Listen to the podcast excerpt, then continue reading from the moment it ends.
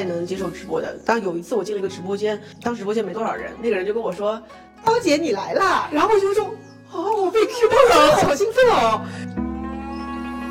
都会发现，就是淘宝、天猫想要成为小红书，想要成为抖音，想要成为未必想成为快手，但是想要就是收获到那些人群。但是呢，一方面呢，之前内容起家的小红书、B 站、快手、抖音想要成为淘宝和天猫。就是昨天刚刚和一个平台负责人聊完，他跟我说一句话，就真的很对，就是得不到的永远在骚动，但是得不到的永远在 骚动。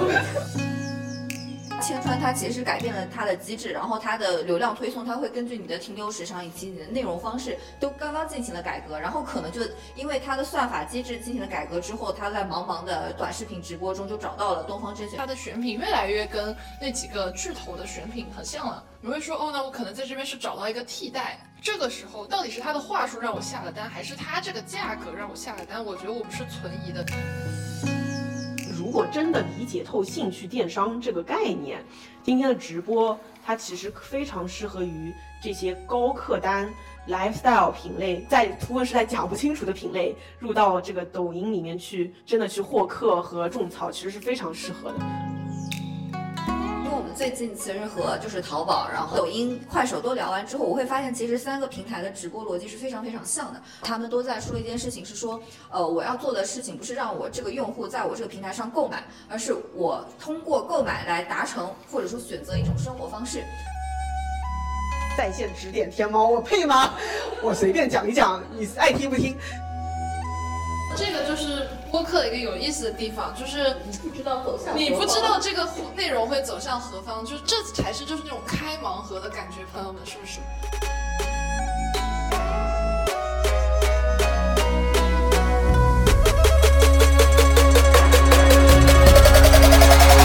我是刀姐 Doris。我们这期播客呢非常特别，因为也是我们温柔一刀播客想要做一次全新的尝试。这次呢，我邀请到了两位朋友加入了我们的播客，一位呢是我们的刀法分析师冰清，一位是我们温柔一刀播客的制作人科科。然后呢，大家其实应该知道，我们的公众号刀法研究所其实每天都会把行业的一手资讯和行业的观点都会写到我们的文章里面。我还是跟你们俩对视吧，就是 有的念还有点奇怪。大家可以关注小白刀法研究所。其实不单单是有刀姐的这边公众号，我更新时代名字太慢。但是我们刀法研究所，我们每天都在聊非常多的品牌创始人，还有营销的操盘手。所以呢，我们刀法其实有一个强大的分析师团队啊。然后和我们可爱的科科，大家应该都知道，科科是即刻大 V，大工大工。哦，即刻其实没有这个大 V 这个概念。然后，所以呢，我们想把。他们请到我们的这个，我差点说直播间，就是我们的播客。我们今天想聊一个话题啊，就是东方甄选。最近东方甄选真的是太火了，有没有？然后呢？然后呢？就是大家都在从各个方面讨论东方甄选。那那我其实对东方甄选这个直播间给我带来了很多的启发和和和对直播电商的理解啊。所以今天就想就东方甄选而言，聊一聊直播电商它下一步走向什么趋势。啊，首先先两位跟大家打个招呼吧。好的，那我先来。Hello，大家好，我叫旺仔可可糖，你也可以在极客小宇宙搜索“旺仔可可糖”找到我。然后我是我们温柔一刀播客的制作人。你怎么样可以跟我们互动呢？你可以就是加入我们温柔一刀的听友群。然后我们听友群的方式呢，可以看我们播客的首页公告，然后或者本期 show notes 结尾的二维码扫码进群。好的，那接下来把话筒给到我们的分析师冰清老师。Hello，大家好，我是刀法的分析师冰清。然后我要给我们的公众号打个广告，欢迎大家搜索刀法研究所关注我们。然后我们其实刀法研究所的分析师还蛮多的，除了我之外，还有其他的四位新的分析师。就是之后如果大家呼声高的话，我们可以来个返场。OK，那先说说东方甄选吧，就是因为在东方甄选之前呢，我对直播电商的理解啊就一直是买买买，对吧？就是以李佳琦、薇娅他们为首的。然后那天呢，其实刚开始在我们社群里面看到大家都在说这个老师，我记得刚开始大家看到是那个吧，卖牛排那个吧，是那个董宇辉卖牛排在卖牛排 steaks，对对对。然后我就去看了，那天晚上他正好在卖书，他在卖的是什么？卖刻意练习。嗯，我就看到那一本。然后刻意练习那本这本书，我很早就买了，我就想说，那你能卖出什么花儿来呢？结果他就那边，你知道他那个眉头一紧，然后他就低着头，然后接着说，Hard work pays off。他他就带着他那种音腔美腔合并的一个腔，说了很多的话，我其实也不记得了，但是我当下就觉得，哦，好感动哦！就是我觉得，如果你是一个很认真、很努力的人，你就值得拥有这本书《Hard Work Pays Off》。然后我当时就被震惊了。然后后来我们就看到社群里面大家发了，说他说本来去他直播间不准备买，结果他念了一段说：“我没有带你去看过长白山的白雪，没有带你去感受过十月田间吹过的微风，没有带你看过沉甸甸的弯下腰。”我那一瞬间，我觉得我当时就有个灵感，这不就是营销圈的文化战略吗？你知道吗？就是我很想立即就写一篇文章，叫。终于直播到了下一个阶段了，因为当年其实我觉得李佳琦他代表了电商，他刚刚进入的第一阶段，就是人们的最大公约数，就是大家都想要知道什么值得买，一定是人人都有这个需求，所以是最大公约数，跟我们当年有电商平台一样的，就是你先是会出现什么值得买，嗯，但是你慢慢就会出现有内容、有情怀，就跟品牌的阶段一样的，你刚开始是啊什么货。值得买，性价比。但是你后面发现，你不单单需要有个货，你还需要有一些文化特质、精神价值在这里面。所以呢，我就在他这个直播间感受到了说几个灵感。一是我觉得直播真的是刚刚才开始，接下来会诞生出非常多的直播形式，我们待会儿可以探讨一下。然后其次呢，就是我觉得直播它未来一定不会只趋向于性价比。其实因为直播它很容易能够把一些你原来图文时代无法展现的价值给呈现出来。那你能赋予更多的大家感知价值 （perceive value），就是那你这个感知价值其实是可以通过视频动态讲解。赋予它更多的价值以后呢，你那个性价比就被重新烘托了。所以呢，你看从李佳琦、薇娅，其实他们非常典型的是淘宝直播的卖货玩家，在抖音上出了圈。但其实本质上它还是一个非常大的一个货架逻辑。到了最近啊，刘畊宏，刘畊宏算是一个健身博主吧，其实也不算个电电商了。再到东方甄选，我昨天看东方甄选，我在在产妈妈上面看他的数据啊，它的六幺八的场观六千万，之前其实还有很多人。吐槽说他的 GPM 不高嘛，因为他刚开始做，他六幺八的直播电商的单场已经到了六千万的销售额了。然后我对比了一下交个朋友的他的六幺八的时候，首先他的场观其实只有七百万左右，然后他的整体的销售额六幺八我记得是在三千万左右。也就是说，东方甄选在六幺八中间已经开始有很大的一个突破了。虽然怎么说呢，六千万场观带来六千万销售额还是有进步空间的，但是可以看到它其实一直在往上前进。我先抛砖引玉说一说，这是就是我看完以后，其实我待会儿也想跟大家聊很多。我觉得东方甄选带来的，无论是对品牌方，还是达人，还是我们怎么去看待，到底在什么平台上怎么用直播，对于品牌是有很大的启发意义的。OK，我觉得我们还是先说一下东方甄选，就是我们刀法分析师的看法。然后此处再插入一条广告，我们其实有针对东方甄选写过一篇文章的。我要先完成我的 KPI。就是其实大家可以去看一下我们刀法研究所，其实写了一篇文章，就是讨论我们就是东方甄选它为什么可以在这个时间段能够出圈。就我们会发现有很多综合因素，我们总结下来的话，大概是有三点。就是第一点的话，其实我们会感觉它的内容是非常差异化的。这个和刀姐刚刚说的 hard work pays off，就这个我们正常来讲，我不可能在薇娅李佳琦的直播间听到这个东西。罗永浩可能或许会有，但是他也没有打这方面的人设，他打的还是极致性价比。但是东方甄选给人感觉就是说，天哪，这是一个文化人待的直播间，我有感觉我。被文化人就是捧在手心上的感觉，然后我可以在这里面感受到一些就是其他直播间我感受不到那种，我会觉得一种净化心灵的感觉，因为他的文案非常的好，而且我觉得这也是他们最大的竞争力。但我觉得这也是他们未来可能会遭遇到的一些问题，就是这么强的文案能力，它是很难 SOP 化的。是我觉得这种东西一旦 SOP 化，就丧失了它自己的这种特色，它可能就不再是东方甄选了。那天我们跟小马宋说的，呃，我们刀法因为每次公开都会请一个大咖来对谈，然后小马宋就说东方甄选其实还是给一二线的文化人看。我后来一看这个场观和他背后的数据，嗯，已经真的不是一二线的文化人了。而且他说的这些词啊，就是我刚念的那些词啊，嗯，其实真的不需要太多文化才能听得懂。我 不知道是不是我太一线视角？Sorry，我觉得这个我看起来觉得很知乎。就是很知乎的那种什么鸡汤，对，就有这种感觉。很多人我觉得看他的话，不一定是说，比如说他的场观有六千万，但他 GMV 有六千万，但是很多人看他直播，他不一定是说我是一定要是为了买东西去的，他可能是更多是个陪伴的，就跟我们听播客一样，就在那儿放个响这种，因为他会讲特别多跟商品卖点没有关系的东西，让大家就觉得说哦，可能没有那么的水，对吧？我就可以放在那儿，然后让我这个小空间里面有那么一点有人陪伴的这种感觉。对对对，我我觉得首先他到底是。是不是一个只限于一二线文化人才能看的直播间？我现在看数据，我觉得呃六千万当然是人次啊，嗯我觉得呃目前我在看刘媛媛啊，刘媛媛她的每次的观看人次是九百万左右，刘畊宏是多少啊？观看一千一百六十六。对，刘畊宏一千一百六十，就是他的场观人次数，我觉得已经绝对不是只是一二线了。我觉得他里面还有很很强的一个人设啊，就是他那个一个，他说我很朴实，而且他很希望能够把农作物去卖出来，他有很强的怎么说呢？（括号农农民人设）。其实我觉得他是非常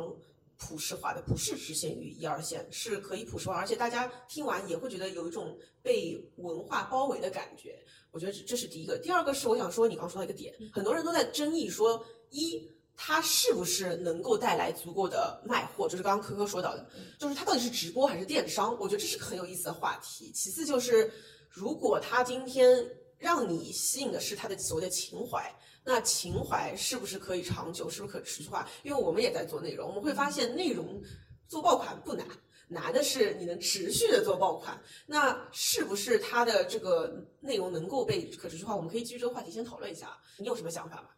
我觉得我先针对就是它是不是一二线城市的这个来说下，就是我觉得首先是两点，第一点是说就是董老师他的人设就是一个我从农村出来，然后有一点就是逆袭人设剧本，所以我会觉得他的故事其实还蛮普世的，而且是大家比较喜欢看的人生剧本。其次的话就是新东方，它真的是属于一个在下沉市场也非常知名的一个头部的教育品牌。然后比如说像我的家乡，我来自十八线小县城，但是我知道新东方。然后我当年我出国念书的时候，我报名的第一个出国就是教育机构，也也是新东方。不知道你们有没有刷到过？就抖音上东方甄选火了之后，发现有好多小朋友看他们的直播，然后一边看一边哭。妈妈问他们说：“你为什么哭呀？”然后他说：“呃，我的顿顿老师就是顿顿老师，对我的顿顿老师，我的董老师，他们之前可能都是在线下教课的，然后因为疫情还有种种原因，他们不能线下教课了。然后那些学生，他其实有很大的基本盘，不仅仅是一二线城市，他们在下沉市场也有很多学生是可以上网课可以看到他们的，所以我觉得那也是一批基础吧。他其实已经是突破了一二线了，但可能比如说买东西的，可能是一二线的占比会多一点，我不知道，我们可以看一下后台，但我觉得它绝对是突破一二线的。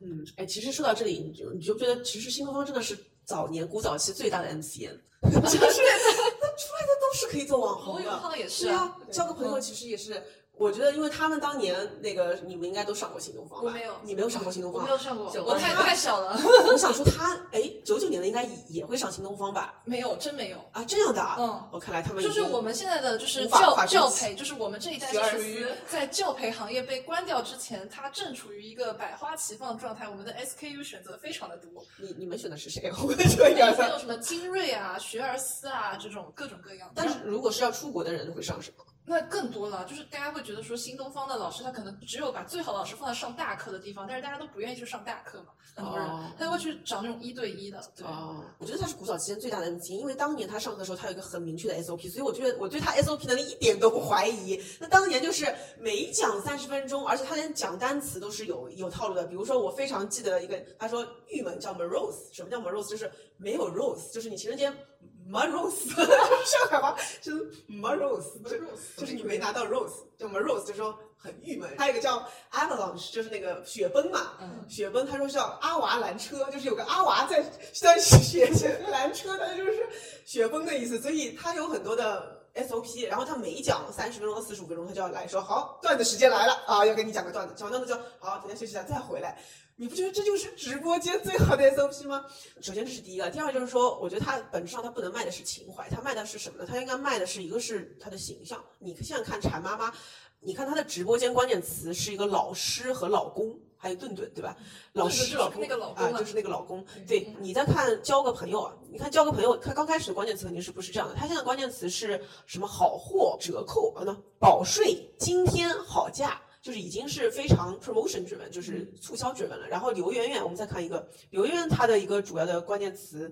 我猜有北大，呃，已经没有了，可能刚开始会有吧。现在就是福袋、今天极致，我不知道东方甄选 eventually 是不是会走上这个路线啊？但是它现在一定是个在立人设的这个阶段。首先，它就是刚刚说了，它这个形象其实非常好，它代表了很广大的中国的基础的人群。其次呢，我觉得它要卖的是文化，呃，不是说卖的文化，它要塑造文化。我记得他是一个非学霸吧，饱读诗书，他可以把很多的中国的文化底蕴的东西不停的带出来，因为中国的文化宝藏有太多了，这可以变成持续不断。我们所谓内容，其实叫有个内容供给嘛。那你内容供给如果来自于情怀这个东西，它就是不可持续；但是来自于文化，那就是可持续的。所以它只要每一次把一些文化小东西再拉出来。其实就能形成很好的 SOP，然后所以我觉得它是一个很典型的品牌形象论加上文化战略的一个结合体。哎，我这边想扯开来说一点啊，因为刚刚说到就是如果你来自于情怀，它是不可持续的嘛。那比如说我就回归到我们的这个大命题是，比如说直播的话，我作为一个消费者，就买了挺多直播间东西的人，我就觉得说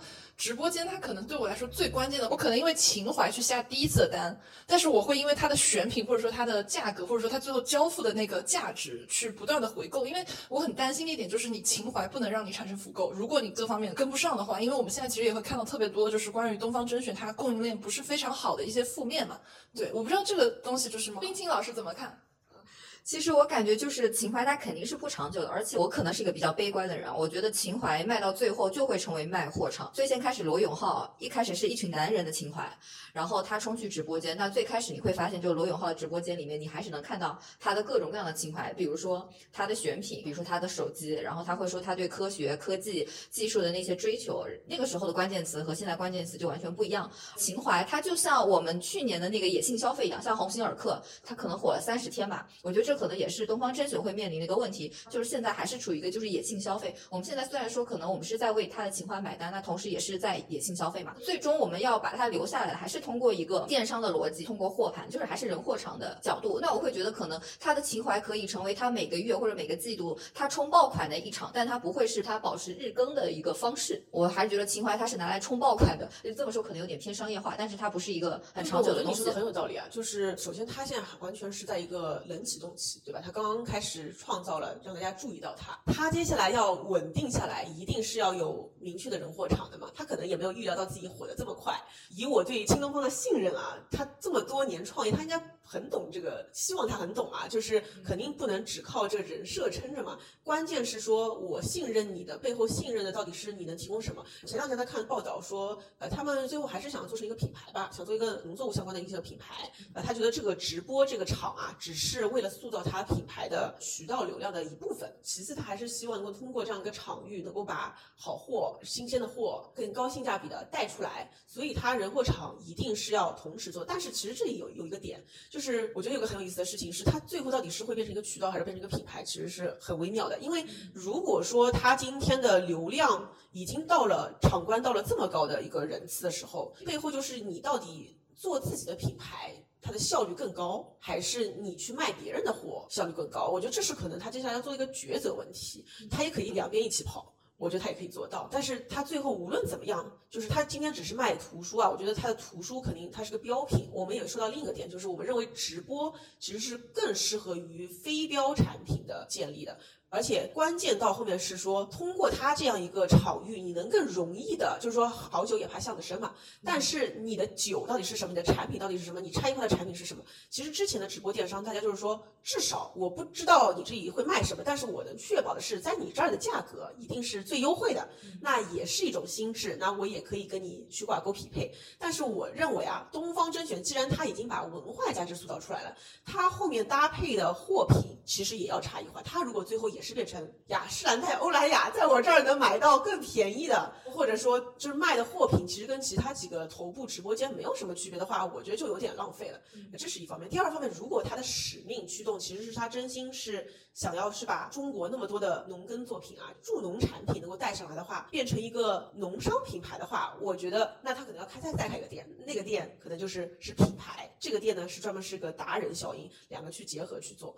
反正我觉得他的路线有很多，但现在已经让人注意到他了。那他接下来要非常急的在短时间内就要把他的货盘要搭好，是对他很大的一个考验。哎，不过说到这里啊，我看到有个很有意思的 fun fact。嗯，你再说他的六幺八这场六千万的直播，他卖的非常好。你看这个产品是什么？你们那天看了吗？体检。对，是体检。但是这个体检罗永浩那边也卖过。呃，罗永浩也卖。交的朋友也卖，它是一个标品。它是一个标品，但在它这边的销售里面的 top 其实就是这个体检，还有这个什么儿童书籍。就是我会觉得非常有意思的是，你看体检这玩意儿，你不就觉得在图文时代是很难卖的吗？也可能是也挺好买的。薇娅、李佳琦常常上百万、上千万，对他现在体检是卖的最好的，我觉得主要也是因为口罩嘛。但是我觉得他现在体检卖的好，我有个点啊，就是我作为一个消费者，就是因为一些特殊的原因，我原来常去的李那个旗直播间没了，所以我不知道去哪儿买了，你知道吗？就是李那个旗直播间，在我的心中已经有了一个现在这个已经变成禁词了吗？我我就怕嘛，就是没关系，没关系。我那时候就觉得，哦，李佳琦直播间所有的东西它都是最便宜的，因为他播了很久，然后网上关于比如说他这边卖的比别人贵那种负面也很少。那我的心智就觉得说，我去那儿就是买个最便宜的东西。那现在他这边突然没有了之后，那薇娅去年也没有了。交个朋友这边，我其实是本身有，对他的吃吃 对，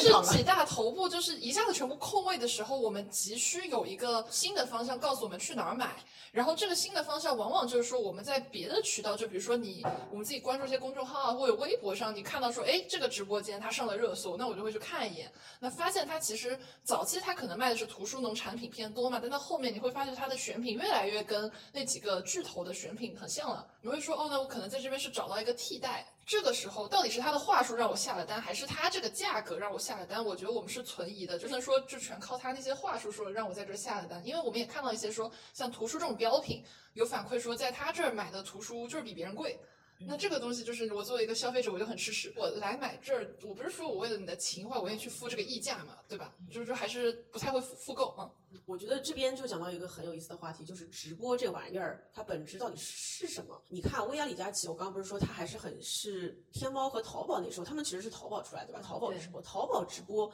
它本质上其实是个货架逻辑。你现在去淘宝都是你非常接近要购买的，就是你 A 一、A 二、A 三，可能是在 A 三的人。就是我们介绍一下 A 一、A 三、A 四、A 五那个概念啊，大多数人都知道。就以防你不知道，就是 A 一是 aware，就是注意到你了；A 二是对你感兴趣了；appeal；A 四 A 三是开始这个询问了；ask；A 四是购买了；A 五是为你推广宣传。那么我其实是觉得，淘宝直播其实当年淘宝就是你都是要快买了，对吧？你至少在 A 三的时候，就是你开始询问了，就是搜索了才做的。所以当年淘宝直播就是你既然都快要买了，我怎么样让你快点下单？所以它是非常以购买为驱动的，所以购买怎么样驱动最快呢？我以前也在支付宝待过，对吧？就是随机立减最高买单满对或者满减或者价格就是发券。但是抖音它其实很聪明，它打的是兴趣电商。所谓兴趣电商的时候，都不一定是你逛街了，是你可能有一天你看电视看着看着，我突然就买了一个，比如说我前两天。刷抖音买着买就给我儿子买了一个钢铁侠的机器人的玩具，所以我觉得直播电商它如果还是只按照李佳琦、薇娅这么方式做，或许也是有很大的空间的。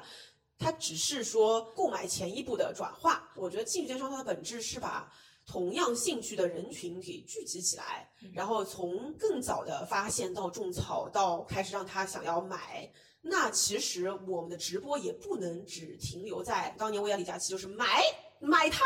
如果说我们说东方甄选，它代表了一群人，代表了一种兴趣，可能是知识啊，可能是知识人群。那这个知识人群，它到底匹什么样的货更适合这个知识人群，其实才会给它带来。更好的 GPM，就所谓 GPM，就是现在抖音大家都知道啊，就是每千次人会购买的这个 GMV 数嘛，GPM。其实这个概念在三年前李荣新老师来我们刀法分享的时候就说了这个概念了。今天抖音已经把 GPM 作为它导流的很大的一个依据了。那比如说，同样是卖雅诗兰黛的 面霜和欧莱雅的这次六幺八 Top 的几个 SKU，是不是刘媛媛就会卖得更好呢？如果是董老师来卖的话，我觉得他其实这个人货场是不匹配的。今天的这个品，所以我觉得是博主先行或者流量先行了。但是他接下来可以为这个人群再匹配什么样的货，我觉得是下一步消费品正好可以考虑的事情。为了这群知识人群，他可以匹配什么的货？所以我觉得兴趣电商它的直播这件事情刚刚开始。其次呢，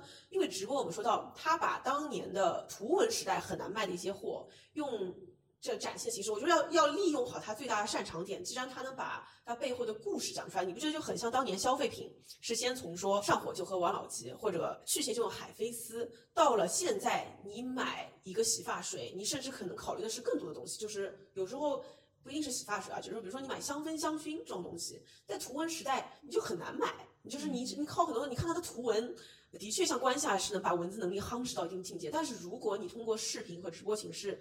你通过董老师背后一讲，也许啊，反而是更适合的。他开始念，他说：“如果你没有见过长白山的雪，那你可以闻一下关系。那我真的想关夏要不要考虑一下？但关夏说，嗯，好像感觉跟我们的形象不太符合。但是其他的，比如说文献，你可以考虑一下；新闻图书馆，你可以考虑一下。其实我觉得它可以基于它的人群重新再去匹配它的货，呃，这个是非常有意思的。所以我觉得，一是直播电商现在卖的非常好的有些品类是酒、珠宝，这些都是当年图文时代。真的很难卖出去的，或者很难扩大它的人群的。但是你现在基于兴趣，你再倒过来，你就很 make sense。然后其次呢，是我觉得直播电商它非常有意思，我们待会儿可以专门聊一下直播电商这事，因为我们现在发现每一个平台都在做直播电商，视频号也在做，快手也在跟我们聊说它是怎么做直播电商。那直播电商到底它应该更多关于兴趣，还是更多关于电商，也是个很有意思的一个话题。这边我还蛮想，还是回到这个选品啊。我会觉得，其实选品是新东方包括东方甄选人设的一部分，因为其实他们最先开始，他们为什么要做助农，就是因为就是俞敏洪他当初说啊，我要换赛道了，我把我的桌子椅子都卖掉捐掉，而不是说拿去干嘛。然后还有他一上来就说要做助农，包括董老师也是什么古建商民，他其实他的初心就是说我要做助农。所以我觉得，就农产品这一块有点就是成也选品，败也选品的意思。就是因为这个选品，我们之前内部讨论是说，我在购买就是助农产品的时候，我天然我对它的包容度会更高，因为我觉得 OK，这是做一件很有意义的事情。那比如说它的产品质量没那么好，我想算了算了，我就当我做了一件善事了。我相对来说，我对产品包容度会更高一点。其次呢，就是农产品它是非常的非标的，就是你无法确定说，比如说董老师他卖的非常好，他卖超了，然后农民伯伯生产不出来了怎么办？他就是整个履约体系就做不了很好。近期。其实东方甄选它不是也面临一些争议嘛？就说我收到了一个桃子，但是它桃子发霉了，而且它的客单价还不低哦。然后客户投诉了，然后董老师说。那如果你的东西坏了，你告诉我，给我一个挽留你的机会，让我们做彼此的天使。所以其实虽然他们现在已经就是因为选品发生了一些问题了，但是我觉得助农他们还是会做下去的。只不过说他们后续慢慢引进的是从，比如说他现在是会引进一些食品类的东西，还是和他原本的货盘会比较像。我觉得这可能主要也是因为他们前期的供应链，他们招的人可能就是这一类人，所以他现在可能需要去挖一个更加成熟的团队。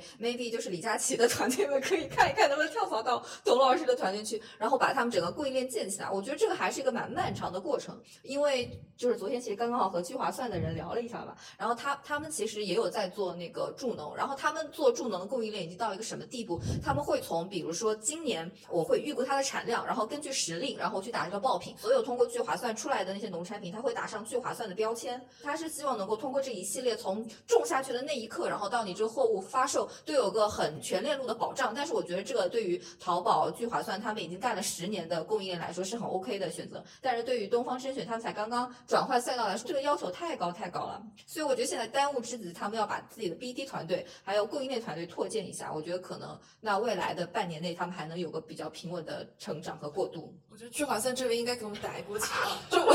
我我还有个问题，就是因为我刚刚在听大家描述的时候，大家都一直在放大东方甄选直播间的一个人，就是董老师。但是东方甄选直播间它有非常多的老师，就包括顿顿老师或者其他我们不记得。名字的那些老师，对，但是这边会不会有一个问题，就是当我们把这个直播间的某一个人特别头部化的时候，他是不是就跟东方甄选一荣俱荣，一损俱损了？就我觉得这是一个非常脆弱的一个关系，就非常的头部化。虽然就是呃罗永浩老师他做交个朋友，他也一直在从开始那一刻可能就在去自己的标签化，怎么怎么样。但是当他从交个朋友直播间走的时候，大家还是会觉得说，就感觉差点意思，就是个人的观感啊。对，我不知道大家对于这个东西怎么看，就是他这种，比如说有一大个直播团队，然后他只有一个 IP 特别的明显。那其实像薇娅、李佳琦也是这个样子嘛，对吧？就是当我们发现说李佳琦直播间没有了之后，大家一下子很难找到说有个人一下把他顶上或者怎么样。对，我觉得他其实是这样子的，就是作为一个创业者，我自己把我自己放到他自己的鞋里面去想这个事情啊，我觉得就是。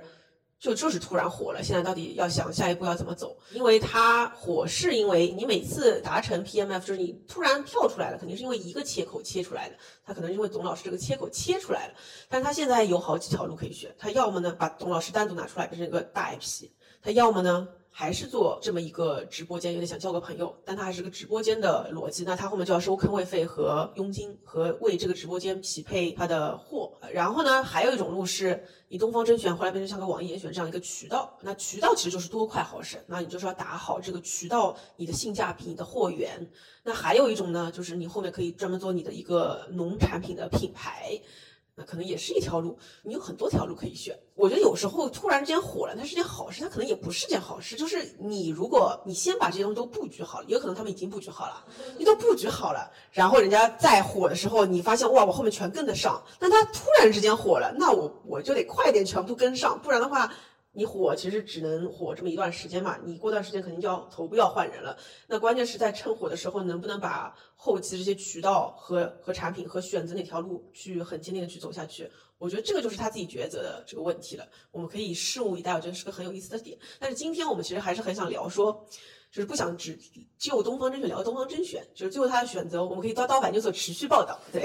然后我们下次可以希望能请到东方甄选的人来跟我们一起做对谈，和他们是怎么想的。从创业者的角度来说，其实本质上还是一个这个年头以内容为核心抓手的这样一个，我觉得本质还是个内容生意的模式。到底他卖什么的货，怎么卖，怎么搭他的供应链体系？但是我觉得它非常有意思的是，我们想就这个话题延伸到说。直播电商或者抖音电商，因为我们今年冰淇也知道，我们跟好多平台都在聊，大家也都想了解我们刀法的想法是什么。然后我们也在跟很多品牌聊，品牌今年都会说他们会非常大的资源去投入到抖音里面去面，因为我们也观察到这这两年的流量趋势变化，从二零一九年大家就开始要 all in 抖音了，当年抖音是视频起家的短视频，然后后来就开始大家都要进抖音里面去做自播了，到现在为止，我们会发现短视频的进程其实也就。这么几年，但它其实发生的变化真的是非常快，隔两个月就又变了一遍。随着抖音它的这个直播的进程呢，其实会发现其他几个平台，最近 B 站也要开始做。带货直播了，六幺八做了好几场了，而且我关注了三个 B 站的博主，影视飓风他其实就在 B 站做过带货，然后一个一个叫鹦鹉螺的搭配博主也带货，然后还有一个好像是福州小辣椒也在 B 站做了带货，然后昨天我们的刀法品牌营销操盘手俱乐部里面也发了一个，是好像也是三 C 一个博主，他的 B 站的客单可以到达一千多，还蛮高的，说实话。所以他单场带来多少的？它单场也也差不多有一两千万了，就是在 B 站来说也算蛮高的了一个城市。对我前两天还看了一个 B 站带货的战报，然后它的客单价上到反正五千以上了。然后你看他带的货其实都是那种家居啊、大家电啊，什么冰箱。你说 B 站吗？嗯，就冰箱啊，然后家居啊什么。对，然后我觉得其实家居带货是一个非常适合做直播的这样一个品类，因为你比如说你在图文的话，你没有说你把它放到一个空间里面，让你有个现场的感受。啊，真的对。对，而且家居这个东西，我觉得它这个品类非常好的一点就是，我之前自己买那种，比如说大家电或者家居，有一个个人体感，就是你拿到手退货了，如果它不是特别致命的伤，你是不会想退的。为什么？因为你要把它装好，再把它装回到那个箱子里面，这个很烦，这是第一点。第二是很多。无良商家他会跟你说，那你退回来的运费自理，然后你家具就很重，你也不想退，然后想啊这一些小瑕疵算了吧，我就让他进到了你的家里，他就赢了。我觉得就是家居或者这种大家电，或者说像之前那个魔镜，嗯，它其实也这个逻辑。哎，魔镜直播做的多吗？好像做的不多吧？对，我我觉得非常同意。我也觉得家居有，尤其是 lifestyle 生活方式，真的太适合做直播了。其实我觉得野兽派的直播，他还可以把他的场搭的再 lifestyle 一点。我有个朋友，每次去他家，我什么都想买一遍，就是他的盘子，到他的杯子，到他的 USM 的架子和架子上的首饰，我觉得他得一套一起买才会觉得非常的好。你单独那边看，我实觉得不咋地，而且又这么贵，但是你配合起来，你就觉得特别的赞。所以我觉得。有很多的 lifestyle 的品牌，它其实应该非常快的要进直播，而且今天的直播间你们不觉得都很单调吗？因为我觉得今天直播间还是一个淘宝直播间的。呃，复制到了抖音直播间。那我觉得淘宝直播间它其实是一个更像是个客服吧，就是你今天要去买一个吹风机，我可能不太确定它怎么用好不好，我可能会点到淘宝直播间里面看一会儿，它演示什么样的产品。但是我在抖音里面，我其实很希望能够看到我看不到的那个世界的，或者说我想看的更深入的兴趣。那我觉得抖音的直播间其实它不应该只是在一个桌子前面跟你说。买八样再送十三样小样，他应该是带我去看，让我去延伸，就是所以这也衍生到一个问题：今天抖音电商它的整体的看那个数据还是 GPM 导向的，就是直接购买。那我在想，如果说你看完那么多的时候，你真的最好的指标是衡量购买吗？也许他也应该推。比如说 A 三人群啊，就是直接让大家去关注品牌的好品牌蓝 V 号，因为大家其实现在都在抖音里面自建自己的蓝 V 号，要打成矩阵嘛。这边扯开说一下，其实我们今年会发现。在抖音里面，你以前是长板逻辑，就是你只做视频，或者你直播做的特别好，或者信息的投放做的特别好，你就很好。但是今天在抖音里面，直播只是中间的一环，你需要整体操盘，你要能引流，能做好视频，能做好打播，打播进来引流，自己蓝 V，蓝 V 还有一个人设，人设要做直播，直播要配好货，所以你要全盘运营。呃，这边我就扯远了。所以总而言之呢，我认为如果真的理解透兴趣电商这个概念。今天的直播，它其实非常适合于这些高客单、lifestyle 品类，在图文时代讲不清楚的品类，入到这个抖音里面去，真的去获客和种草，其实是非常适合的。都可以卖房了。我觉得卖房它是一个，就是有现在很多什么带你看豪宅那种号啊，对对对，这都还挺爱看的这种。是我刚刚想到了两个品类，就是我自己有关注过，一个是钓鱼，就我之前跟大家分享过一个号叫天元邓刚，他的直播就是直播他在钓鱼，然后你就很爱看的，用户停留时长巨长，因为你不知道那个鱼什么时候上来，然后你也不知道上来是个什么鱼，就是个开盲盒，这个是一点。然后他会卖他的钓具，就是他自己品牌的这种钓具等等，然后销售额巨好，就是很典型的一个进去电商的一个画像了。还有一个是我最近入了一个坑，叫绿植坑，就是绿植的是你去哪跟好好住的冯总，呃，你是被他影响的吗？没有，就小红书给我推的，然后推的时候我就一研究，我说我妈呀，好好有意思啊。然后，但是呢，我会在小红书上面转化购买，就是我会去小红书上推荐的店铺买。那这个时候就很多店铺他会做自己的这种电波嘛，但他这种电波特别有意思，因为你那种植物吧，绿植它很多时候养护是很麻烦的，它有非常多的关键点，然后这种关键点往往是你在小红书上你搜那个笔记，你会觉得好枯燥啊，原来学习的时候。也是嘛，就是你就看学霸笔记，你就觉得看不进去。你要听一个名师给你讲课，然后他那种电波就是，他就给你讲养护的知识，然后讲的时候顺便给你推荐一下，说最近这个季节适合在家种什么样的绿植，然后就下单了，很自然这一套东西，而且你的停留时长特别长，然后你也会跟他提问，他也会给你互动，告诉说这玩意怎么养。啊，然后这个是一点，还有是开蚌，开珍珠那个，开珍珠那个东西是它一开始我应该是淘宝，对淘宝以前我先看到的，对，就半夜的时候你跟人睡不着，你就点开你的那个淘宝的那个直播那个页面，就看到好几个在那边开珍珠，就点进去看，发现哇，怎么这么多人跟我一样也没有睡觉，而且他就会比如说有些人开出来特别好，你就想说那是不是下一个幸运儿就是我呢？就是这种兴趣电商，它是不是本质是个盲盒，开盲盒的这种感觉，你就会手痒说哎我也要去开一个，然后就不知不觉就买了这种也没有什么用的东西，但你也没有说。想要去把它退掉，对。我觉得回到就是兴趣电商的逻辑，因为我们最近其实和就是淘宝、然后抖音、快手都聊完之后，我会发现其实三个平台的直播逻辑是非常非常像的，而且他们其实有个大趋势，就是说他们也会觉得说所有的直播它都要就是品类垂直化。比如说今年抖音美妆，你可以看到它其实开辟了四个赛道，它就仅仅是美妆品类，它就说那我根据你的不同需求去开赛道。而且其实现在不管是天猫也好，抖音也好，他们都在说一件事情，是说呃我要做的事情不是让我这个用户在我这个平台上购买，而是我通过购买来达成，或者说选择一种生活方式，所以它其实整体就已经往就是刀姐刚刚说的 lifestyle 走了。然后同时，他也希望说，他通过直播去渗透一些之前从来没有渗透过的行业，比如说我们刚刚提到的家装，比如说我们刚刚提到过的一些。就是香水香氛，甚至还有比如说他说家庭装修，因为就是之前其实家庭装修大家会觉得说这个东西怎么上直播间，但其实也是淘宝那边呢给我的一个洞察是说他们会发现其实家庭装修是一个非常容易能够就是大家需要去看去了解，然后甚至很容易就是拼团承担的那么一个类目。但是这个之前你很难说在图文的时候我给你发一个图文，你说哎我们来凑一百个人，然后我们用个团购价把这东西买了，不太可能的。但是在直播就可以，比如说直播间你直接进到一个场所里面，我给你讲这个软。软装这个硬装，然后甚至跟你讲埋线走线，然后说天哪，这个装修团队真棒。那 OK，我就下单了这个装修团队，我觉得这也不是没有可能，就是还蛮有可能。甚至还有一些，比如说三 C 家电，甚至还有一些景光灯，就是灯具的布局。我告诉你什么是氛围灯，什么是应景灯，他就是觉得说，那 OK，我找一个这个行业里面的头部的。甚至不是头部，是一个很专业的主播，我来代表这个赛道，我来给你推荐一些新的产品，然后慢慢从达播，然后再转到主播。我甚至觉得说，如果你要看新奇特，我真的觉得可能更多的会出现在达播的场景里面。达播是帮助我们就是店铺直播去做种草的，然后那店铺直播你当然也可以做一些新奇特的东西，但我还是那句话啊，我还是觉得就是店铺直播它是一个基本盘，你不能说场场求新。我觉得店铺直播是一个求稳，然后你通过去和不同的达播去合作，甚至说和达播去联。连麦，然后去进行一个个性化、新奇特的体验。我反而觉得这个可能是未来直播电商也好，还是电商直播也罢，它会出现一个比较可预见性的一个趋势。就是刀姐可以说一下你的对对对，我跟你想法很相似。我觉得我这看里面有个很有意思的点，因为我们刀法不是一直在说，我们觉得未来是会出现人群品牌这个概念的嘛。总结来说，就是以前是物以类聚，未来会越来越人以群分。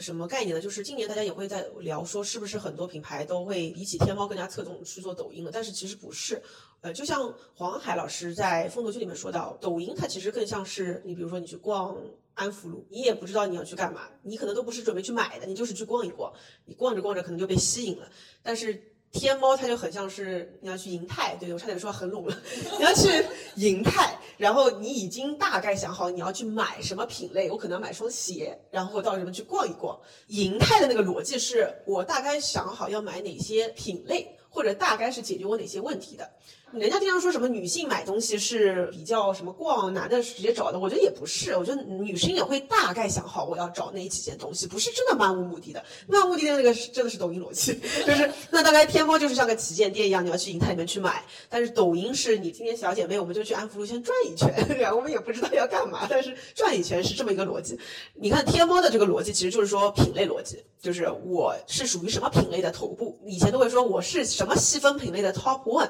所以。人都是物以类聚的，但是你看啊，你今天去，比如说去东方甄选，你喜欢董老师，你真的觉得他就一定是跟农产品挂钩的吗？可能也不是，他就是不一定是一个单独的品类，他是一群人，他代表了我是不是属于那群人的，而且我可能不止于属于一个圈子。我觉得我既属于老罗那个极客人群，我同时我也觉得我也属于知识人群，我也属于李佳琦那个买买买人群。一个人身上有多个人群，我可能自己觉得我还是个朋克人群，反正不管你是不是哪个人群，你觉得你是哪个人群就是哪个人群。所以呢，它很像我们觉得现在的人其实是以群分的，而这个群里面那个品类这个概念其实慢慢的会被弱化，它不是不存在，它还是在，但是你会因为我属于哪个圈层而买什么样的产品。所以兴趣电商呢，我觉得本质上啊。无论是天猫还是抖音还是 B 站、小红书，他们都是我前两天在跟某个 MCN 的老师在头部 MCN 老师在聊，他就跟我说：“你怎么看待抖音呢？你不能把它看作一个内容平台，它本质上就是一个交易场，它就是一个它是自由市场。”对，他跟他就跟我说：“我说那我现在做视频号直播也挺好，你为什么要去抖音呢？”他跟我说。嗯，对，那我就用文化人的语言跟你讲。他说你学经济，那我跟你讲，抖音是一个自由经济市场。然后视频号是计划经济，他们的流量还需要再分发，还要买流量券，还要拿流量券去买。官方给你 流量券，对不对？你流量券赏你的，你去买。但抖音是基于你的市场交易的产生的价值，直接给你分配了，就那个 invisible hand 无形的手。所以你抖音本质上是一个交易场，就是怎么样能够匹配人跟产品的交易嘛？那它匹配的逻辑已经是以内容和人群的兴趣为核心抓手了。那天猫其实还是以你到底要选什么样的品类，这个品类不一定是你在天猫会搜一个叫什么，比如说性冷淡风的衣服啊，这也属于一个品类，对吧？我会搜这些关键词，都是一些品类词，或者是我要买一个氨基酸的洗发水，那然后我出现一堆，可能有 Space，可能有很多外国牌子，那我再选。Top One，我选 Top One 的逻辑，所以它跟当年的品牌战略都是为品类战略为核心的，是完全一个逻辑。但是如果说我们其实是看到现在人越来越细分化了，越来越人以群分了，而且我就是不太想，如果你买的是这个牌子，我可能就不太想买这个牌子，就是不是说哪个品类是第一，我就买哪个了的。兴趣电商其实是更以现在人的兴趣为核心，以内容为抓手的，它整个逻辑都变了。所以你今天你还是要去商超买，你明确需求之后，你还是会去天猫买，但是。是，如果你想要找到自己的兴趣人群，那你可能就会更倾向于去抖音上。我觉得它是完全的逻辑的变化。我我在这点上觉得抖音还是蛮牛的。我这边补充一点，因为我刚刚一直在思考它这个兴趣电商，因为其实这个思考的点是刚刚刀姐说，她觉得它是个朋克人群，但是我作为一个外部视角，我觉得完全看不出来。但是呢，哦，不是，我只是举个例子。对对，我我说的一个例子就是说，兴趣它是一个人比较能外显出来的一个标签，对不对？比如说我在逛天猫猫的时候，我是很有指向性的，我去搜这个东西，那可能后台对你的标签是你是一个喜欢买氨基酸洗发水的什么一线城市女性，对吧？这是结果来推你一堆氨基酸洗发水。对，但是你在刷抖音的时候，你一开始上面是一个去满足你的 amusement 的这样一个需求，你是在上面娱乐的，对，他会往刀姐这个账号上贴标签啊，你喜欢看吃播，对吧？喜欢买这种奇怪的这种玩具，而且兴趣这个词是有实现的，就是你有段时间对这个感兴趣，你过段时间就变了。对，然后他对你的标签就特别的丰富，那这个跟喜欢买氨基酸洗发水这个标签呢，它相比之下显得比较苍白，就是因为你消费的内容导致了对你这个人群画像的越来越精确嘛。然后这样的时候，你就是我一个浑身贴满标签的账号，那你后台就给你推的时候，就会去推那些你的这个标签比较突出的那些兴趣点，然后去给你匹配这一类的带货视频。对，我觉得这个是他做兴趣电商的一个我我自己的一个理解。对对对对，是的，是的。嗯，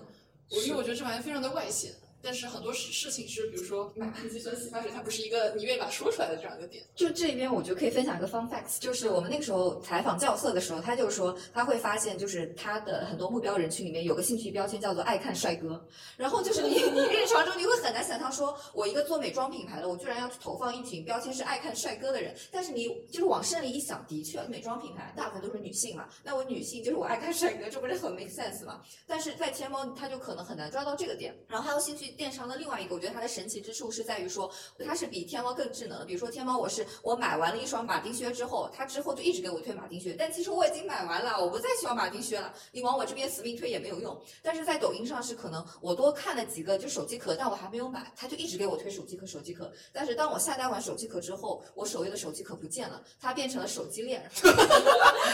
它是连带了，我的妈！对，它就是很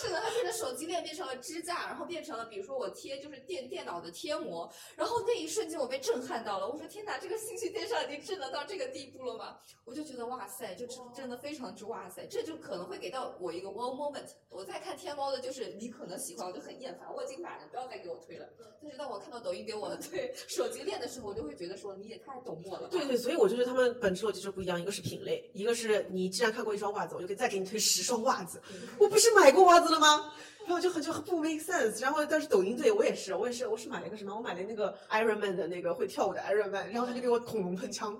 我觉得也挺搞笑的，再买了。然后就我就一直是这种沙雕玩具，你知道，他给那个打个沙雕人群，沙雕亲子人群。哎，但我们都聊到就是兴趣电商跟那个淘气电商的嘛，然后我们现在聊一下快手跟视频号呗。大家现在其实啊还有小红书，不好意思差点忘记了。哎，那 B 站怎么办？B 站哎，对，就现在你会发现所有的这些平台都开始去入场直播带货的。我们可以聊一下他们这块对那个整体的大盘的趋势。对，我觉得大盘趋势的话，因为我们的视角都是站在品牌方的角度，因为我们跟品牌从业者比较熟，日常大家其实都在问到一个问题，就是比如说从零到一品牌，你今天真的太难了。你又要在天猫里面做直播，你又要在抖音里面做直播，你可能还需要去快手做直播，还有小红书和 B 站，那你到底要打几个直播间？资源都是有限的，你到底往哪个里面资源去倾斜？其实是大家都会问的一个问题。所以，比如说视频号、快手和抖音，我们就光说这三个吧。B 站、小说我们晚点再说，因为 B 站跟小说跟我们联系也不够多，请跟我们多联系一下好吗？其他几个平台在积极的教育我们，跟我们积极的讨论，帮助我们理解。呃，然后 这有种强行，你还不来？然后我我说到先说视频号吧，就是我觉得快手直播我一直对它是有误解的。我对快手我以前一直是什么上上上去看摸鱼的，就是瘦妹像个小书藤跟我说快手上面摸鱼，然后我。就是真的在摸鱼，在在里面摸鱼，对对对，摸在池塘里面摸鱼。然后我们现在刀法，我们自己是在视频号直播的嘛，所以我对视频号其实是比较熟的。那视频号，我从公域到私域排个序的话，我认为抖音中间是快手，然后私域的尽头可能是视频号。视频号它就是它可能是百分之十啊，我这个数字是随便讲的，大概就是泛译的百分之十的公域加上百分之九十的私域。那我觉得快手可能是百分之三四十的公域加上百分之六七十的私域，然后抖音可能是百分之七八十的公域加上百分之二三十的私域。大家都是一个公域私域要结合的，因为你 A 一到 A 五人群你需要全部运营嘛，但是他们的侧重点肯定不一样的。那我觉得视频号非常私域导向，所以呢，像我们刀法这种私域是我们的起盘点。我们有公众号，我们有很多的个人号，我们有很多的社群的话，视频号它非常能够帮助我们运营我们的超级用户。我认为视频号它本质上是。它更适合把你 A 四到 A 五的人群去运营好，让他们更多的为你而传播，把你的用户会员体系，我觉得最后其实。呃，这里建议一下企业微信和腾讯，就是企业微信加上视频号，你最后应该能做到什么一个程度？就是比如说我们今天会员也是分级别的，对吧？呃，我们内部会分会分级别，哪些是我已经买了我们刀法三年会员以上的超级会员，或者转介绍超过二十次以上，我们已经给大家内部打它叫 KOC 的这样的一个人群了。如果我能针对这种 KOC 专门做视频号加上企业微信的一系列运营，那我觉得就很棒。呃，但是我在抖音其实就很难做。那另一个极端就是抖音，我不知道大家是不是这样的，就是我刷抖音经常会刷到一个人，我再一次要刷到他的时候，可能就已经几个月后了。所以 它是一种打一炮逻辑。你是不是那种从来不会在那个就是往那边划两下看到关注我不会，我不会按关注的。我不知道大家是不是这样，大多数都是在发现，也就是公寓里面的，就是你推给我什么就是什么。我如果关注的话，我不会在抖音里面看关注。对，所以呢，在抖音里面，我觉得它其实是一个非常大的公寓逻辑，也就是说，它经常会来的是新人，它的新人会一直来，所以它要不停的拉新，不停的要用大爆款去做拉新。而在视频号里面，我们会发现大多数其实都是你的老客，就可能是百分之八十以上都是你的老客。偶尔视频号爸爸会给我们推一点这个新的流量进来，但是它是很很少一部分，所以老客跟新客他跟你对话语言完全不同。老客他就会跟你说什么时候出新的红宝书啊，下一节课是什么呀？你在讲一些你以前几年讲过的观点，他一定会觉得你不是都讲过了吗？为什么还要再讲一遍？在抖音里面你会发现他讲的很重复，他其实讲来讲去还是在讲那些东西。当然我这个说有点绝对啊，抖音里面也是有老客的。我觉得快手在我看来就是在这个中间，它是一个类似于，它也越来越扩大它的公寓的比例，越来越像抖音这边一样是有很大的公寓池。但是我们那天说，比如说快手，它就很像是七宝老街。三四线的七宝老街，就是你跟几个店主，你可能都会认识。哎，老铁、老王啊，今天又出来摆摊啦，你最近生意怎么样啊？不错吧？然后抖音就像是你要在一个茫茫大海的南京路步行街，就是你很茫茫人海，经常有游客经过，也有一些老客。对，然后你就要不停的喊麦，让大家要记住你，除非是一些超头的这个主播，大家其实已经很熟了，但是你也不可能天天看嘛。然后呢，我们说小红书，小红书，对，我们觉得小红书很像安福路，就小红书它是有很多网红，你要看到接下来的一二线超头的一线的趋势到底在哪里。就我去安福路，我是这样，我也不知道该买些什么，BM 太瘦了，我买不了，画眉。逛了一圈也不知道买什么，但是我觉得在那边我能 spot 到最潮的人群都在穿什么和吃什么和看什么，我就心满意足，觉得我是潮过一回我就回来了。对，所以然后 B 站呢，B 站就很像我要跟小朋友们就唠嗑讲段子，我我是这么去看待每个平台的，因为我在里每个平台也做过一些内容，因为今天品牌大多数还是希望能够拉新获客为最大的一个基数的嘛，所以大多数人还是会在抖音里面去做最大的布局，但是随着大家拉新到了一定境界，需要去把，因为今天流量也就这些了，其实你要获客也越来越难了。现在大家都知道要开始运营存量了，那我觉得其实也可以多多考虑说如何在快手和视频号里里面去把自己的一些老用户去运营好，让他们产生一些传播和裂变。啊，这个就是我自己粗浅的看法。我还是觉得说这要看品牌，就是如果我们都把这些平台看成渠道的话，就是我们对它的定位是什么？我还是蛮赞同我们说，就是视频号是我们和超级用户对话一个地方，因为它其实还是以私域为主嘛。而且我觉得就是在视频号上，我们可以就联动的方式会很多，比如说我们可能视频号上可以互动，我们的社群其实也是在同步互动的，这是我们刀法自己的实践。然后像是抖音电商的话，其实之前我们去年有采访很多很多个品牌，他们基本上都是把抖音电商作为第二增长渠道去做的，因为他们会发现说，他们抖音上获取到的人群会和天猫后台的人群非常不一样，然后最高的新客率可以高达百分之九十八，我的天，我觉得这个概，一个是是辅食，然后食品饮料，就是这个是不过是去年的数据啊，去年基本上问下来，他们的新客率都可以到百分之八十到九十八之间，那九十八是最高的，我听到过的。然后像快手的话，其实我们今年去跟他聊，虽然快手不太想说把自己只定位在下沉市场，但是他们也承认说，下沉市场其实对于品牌来说是一个非常大的增量渠道，因为我们现在其实会发现很多新消费品牌都会把它定位到一二线人群，是因为他会觉得一二线人群他们会拥有更高的话语权，所以感觉好像种草我们都会种一二线人群，但其实更大的消费力是在下沉市场的，就比如说小镇小嫂子，他们消费力真的完全非常牛逼，但是他们可能不太会去在网上发表自己的言论，他们就是自己买到了就爽到了，我不会告诉更多的人，那可能品牌很难去做破圈，所以其实我觉得就是或许品牌可以在抖音做一二线人群，掌握住这个种草话语权的人群，让品牌不断的去做种草获新客，然后在更下沉的市场，我们通过快手去夯实，然后我们去渗透更下沉市场，可能可以获得更大的 GMV，但是可能品牌声量上它不会像抖音一样那么快的就是爆炸，但是快手可以帮你稳住下沉市场基本盘，然后到了私域，我们把我们这些超级 VIP 用户牢牢的把握在手里，他们就是我们的金主爸爸，对可能从一年在我这儿消费一次，到变成到我这儿一年消费三十万，所以这是很多为什么医美它很适合做视频号、适合做微信的原因，因为它是可以把你的客单价，然后 LTV 不断拉高的一个场所。对对，然后至于小红书和 B 站，对我来说真的就是一个纯种草的一个平台，就是至少我的心智没有说我要在小红书上或者 B 站上下单，我还是会默默的切换到淘宝、天猫这样子。我的这个比较同意啊，就是我跟冰清因为年龄比较像，就是什么意思？我感觉我被拦，不是就是哎，听我狡辩嘛，就是没关系比。如说对我来说，我用小红书跟 B 站，因为小红书现在有非常多的引流帖，就是告诉你说在哪儿买这个东西比较好，而它往往引流的是要么抖音，要么天猫，或者说拼多多或者幺六八八，就曾经小红书上特别火的有一阵那种热帖，都是讲幺六八八怎么买东西。嗯那为什么大家不直接在小红书上转化去买呢？我觉得会有一个点啊，第一是大家觉得说我是过来消费内容的，但是我本身在你这儿没有完成过一次的下单，我对你的整个物流啊，包括你整个的那个，比如说我要去看我这个物流的那个页面，它太深了，我对它的定位就是那样的一个购物软件嘛，那所以我就可能不太会在小红书下单。然后 B 站的话就是纯兴趣。兴趣内容的一个获取，但是你说在这儿下单还是怎么样，其实还是跟刚刚小红书一个逻辑，就是我对它的整个物流的交付啊，或者说它整个到最后购物的流程，我对它没有这个信任基础。对，之前刀姐说，就是直播电商是一种幸运，也是一种不幸，你为什么会有这样的感慨？哎，其实你刚刚说那个东方甄选是后面说到一半，其实就被我卡掉了，你还要说完吗？但是好像这个话题已经过去了已。经过去了，我都已经忘记了我要说 什么。那我看一下啊，等一下。我觉得这个就是播客的一个有意思的地方，就是不知道走向你不知道这个内容会走向何方，就是这才是就是那种开盲盒的感觉，朋友们是不是？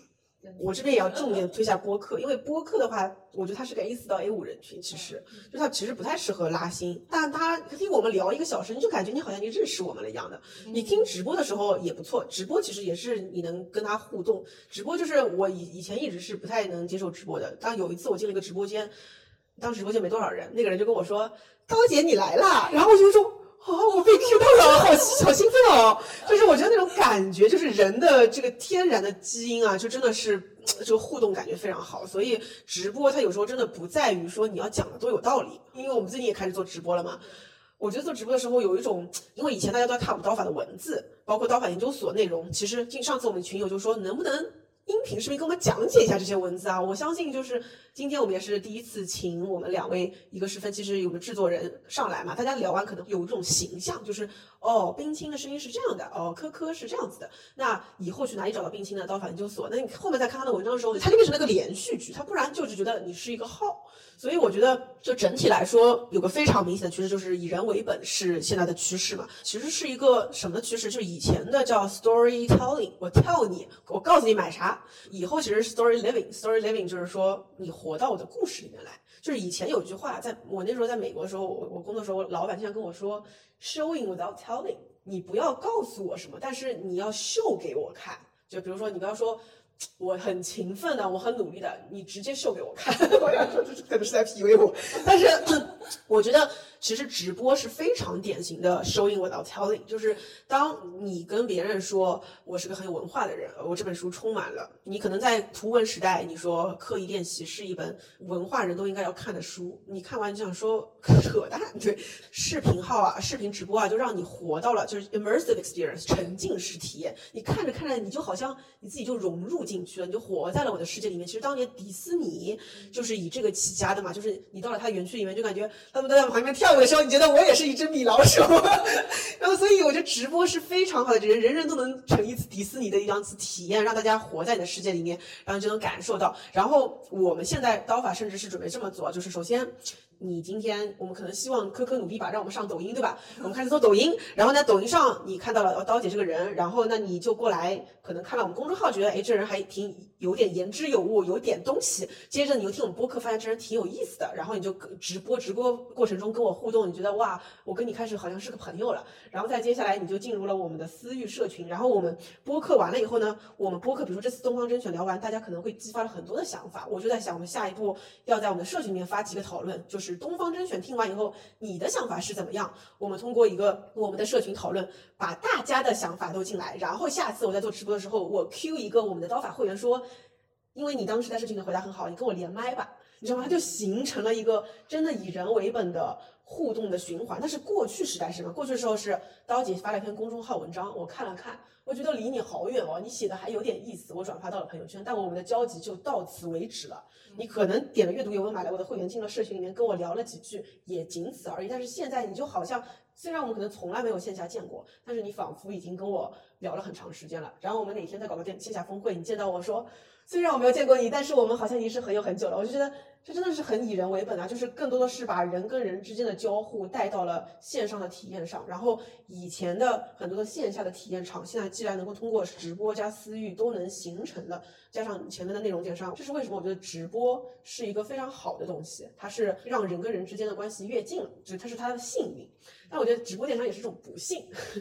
是因为直播电商它有“电商”这两个字，它就是它是幸运，是因为它让直播直接有了效果嘛，有了效果，大家就会有更强的 motivation incentive，有更强的激励去做这件事情，因为你能直接看到产生的收入，就看它兴趣和电商的占比到底是多少。如果它的电商占比是很大的话，那最后大家就会非常急功近利。那最后董老师可能越卖货，越会去想说，到底什么样的货或什么样的价格或什么的话术才能更高的产生交易量？那他可能原来兴趣那个成分就会越来越被商业化给吞掉。但是我觉得上次像冯老板说到一点说。不谈那个剂量，谈药效都是无效的嘛，所以最后就是看兴趣电商到底是不是背后能够走上一个让不同的兴趣的价值都会放大，然后并且还能产生它所兴趣带来的，把很多这个兴趣背后的小众品牌、人群品牌都能带出来，我觉得它就是件很美好的事情。但如果最后其实都是电视购物的另一种呈现方式而已，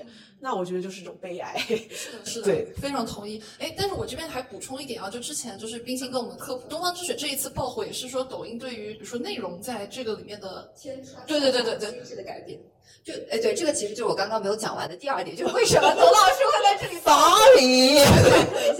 就是其实因为今年刚刚好五月，就是抖音官方它千川它其实改变了它的机制，然后它的流量推送它会根据你的停留时长以及你的内容方式，就刚刚进行了改革，然后可能就因为它的算法机制进行了改革之后，它在茫茫的短视频直播中就找到了东方甄选，然后那段时间会发现它的数据窜红的会非常快，然后东方甄选也就会在这个时候，它其实之前已经直播半年了嘛，会跳出来。然后我觉得这个可能也是未来一个直播电商的方向，因为其实我会觉得大家都会发现，就是淘宝、天猫想要成为小红书，想要成为抖音，想要成为未必想成为快手，但是想要就是收获到那些人群。但是呢，一方面呢，之前内容起家的小红书、B 站、快手、抖音又想要成为淘宝和天猫。就是昨天刚刚和一个平台负责人聊完，他跟我说一句话，就真的很对，就是得不到的永远在骚动，但是 得不到的永远 在骚动。OK，然后回回到正题，就很明显他是哪个平台的哈，就是他又会觉得说，因为他们那个平台是交易起家的，那我在交易里面加内容，其实对用户体验是更好的，就是适配度会更高的。但是对于一些很多内容平台，你去加了太多的电商含量之后，它其实是很容易会把那个平台给毁掉的。我来你这儿，我是来消费内容的，我不是来买东西的。还是回到就是剂量的问题，就是我觉得无论是抖音也好，小红书也好，B 站也好，快手也好，就是怎么去平衡好我们去做内容和去做就是商业化的这个占比，还是蛮重要，对平台来说也是蛮大的挑战。嗯，对的，我觉得你刚刚说那个点非常有意思，就是它到底是内容里面加交易，还是交易里面加内容？那我们就看到，其实天猫是交易里面加内容，然后抖音是在内容里面加交易，大家都有点想成为彼此，但我觉得不一样。我前两天在思考一个人生的感悟，就是人要看清自己的位置。就是我可以在上一期播客，我们跟费巴的光明哥在聊说，你到底是健康的食品，还是你是好吃的药？我真的觉得这就是我一直在思考的事情，就是你的位置到底在哪里？你的位置决定了很多的事情。那如果说天猫它的位置其实就是一个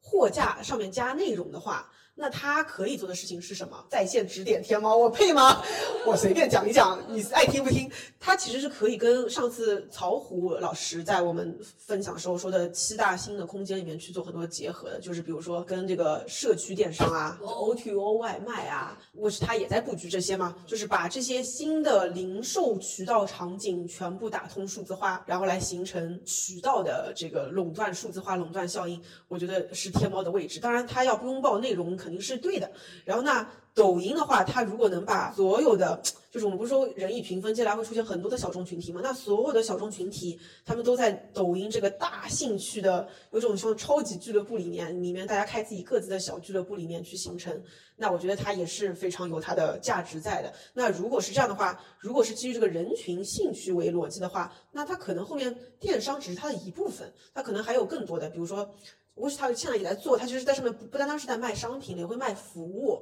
也会卖衍生的东西。那他就要把兴趣这件事情再夯实去想怎么做。那他的抖音电播、抖音自播就要跟着兴趣再做进一步的结合。那什么东西、什么指标才是更能衡量这个兴趣电商的有效性？是不是 GPM？可能他还会再继续去摸索和迭代吧。反正我觉得这个非常有意思。然后我也想说到说。真的觉得中国的这些平台真的太牛逼了。我觉得，因为当年我们看 Instagram、Facebook、Twitter，我们都觉得是国外的这些平台先起来的。但是我觉得他们真的是不思进取，也不是不思进取吧，就是他们跟中国的这个数字化，因为我们有支付宝、有微信支付，数字化进程推动非常快。那国外的话还是在用 credit card 什么的。然后虽然 Facebook 也在把商店放进来，Instagram 也想要把电商带进来，但我觉得他们还是本质上是以内容平台为核心的。所以有时候在想。中国的这些已经内容平台已经不属于真正的内容平台，已经变成一种新的电商平台，只不过内容变成了抓手了。而国外其实还是内容平台加上电商，不知道到底哪种是幸运，哪种是不幸，哪种是更好，哪种不好，反正是不同国家也有不同的它的特质在。我会感觉中国现在真的已经跑到比较世界前列的，比如说像 TikTok，它其实在海外已经成为 Top One 的，就是年轻人的使用 App。然后，但是我们之前其实也有做过就 TikTok 上的一些海外品牌的分析，然后它其实还是处于有点类似于我们当年二零一九年的抖音的那个阶段，它其实完全没有开启直播电商。然后他们海外品牌在 TikTok 做营销，他们最常用的方式还是那个挑战赛，就是可能我一个品牌发起挑战赛，让达人来模仿，或者说是二零一一八年左右的抖音。对对对，然后还有什么贴纸。但是就是那种带货导向的，对他们来说很少，可能。最近会开启一些信息流，然后收集一些品牌的呃，就是用户的资料，这个对他们来说已经是很大的进步了。但我觉得这可能也是因为就是国外的人更加保护个人隐私，这是可以说的吗？我觉得这是有有关系的。但是我还是会觉得海外其实还蛮想，就是已经在向我们中国学习了。就在就是电商社交化这一块，我还是觉得说我们新消费品牌可以去多多去探索一下。我甚至觉得就是为什么我们现在的电商平台或者说内容平台能够进化的这么快，就是因为其实是被品牌倒逼着去的。比如像我们的。李荣新老师，他最近开始做 MCN 的，后来发现，哎，我摸索出一个套路，我开始自己做品牌了。然后其实很多打法都是靠品牌和平台一起去共创出来的。所以这再次呼吁啊，品牌和平台都可以跟我们刀法多多联系，我们在这里等你们哟。对，我觉得我们存在也是希望能够一一方面是大家其实都很好奇其他品牌、其他平台都是怎么看的，或者你作为一个中间人，你看到了多方视角，那你看到有什么呃行业的趋势？所以我们。会在播客里面以后也多多分享。如果大家觉得这一期内容挺不错的话，可以在评论区多多跟我们互动。然后呢，我们也会以后多继续这样的形式。那其实我们今天从东方甄选闲聊，一直到了这个直播电商的想法，我们粗浅都聊到了。那我们后面的话，大家如果是听众是品牌操盘手的话，其实也非常推荐加入我们刀法会员，我们有个品牌操盘手俱乐部。然后里面其实已经积累有两万多的品牌操盘手，有甲方的，也有服商方的操盘手。我们百分之六十到七十其实都是来自于我们的品牌方。然后呢，如果你是我们的会员，你听完了这一期播客呢，我在下一周。啊，准备在我们的刀法社群做一期东方甄选，你后续如何看到东方甄选的这样一个讨论？欢迎大家积极讨论。我们讨论完的这个内容呢，后期我们也会再整理发到我们的刀法社群内。然后今天非常感谢我们两位新做客的朋友，一位是刀法的分析师冰清。然后一位是我们一直背后的幕后的制作人旺仔可可糖，呃，感谢大家。如果你对我们冰清感兴趣的话，也可以多看我们的刀法研究所公众号。每天我们都会发布行业的最新的日报资讯，并且也会发布品牌最近的一些动向和看法。我们最近有发了几篇文章，重点推荐一下。一篇是六幺八的战报，今年六幺八。其实是沉默中的六幺八。那我们的刀法分析师团队其实还是非常努力，然后他们专门整合了今年各种犄角旮旯里面的六幺八战报，其中成绩有七大赛道八十个品牌的销售趋势，大家可以到刀法研究所里面去看一下，在后台回复六幺八这个数字，我们推一下这篇文章。然后其次呢，前两天我们其实还有一个最新的一个栏目叫刀法品牌群像企划，其实我也重点推荐一下。其实我们会在最近的口罩时期，各个品牌如何应对，我们会做这些品牌的访谈。比如说最近我们刚刚访谈了 Nova 咖啡，之前其实我们也访谈过好几个品牌，大家都可以在刀法研究所里面看到。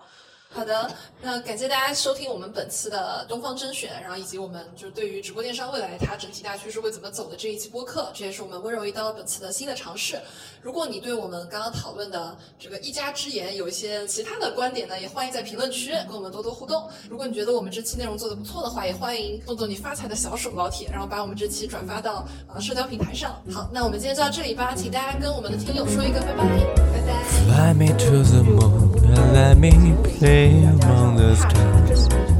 Let me sing what spring is like. Come Jupiter and Mars. Let me play in other words.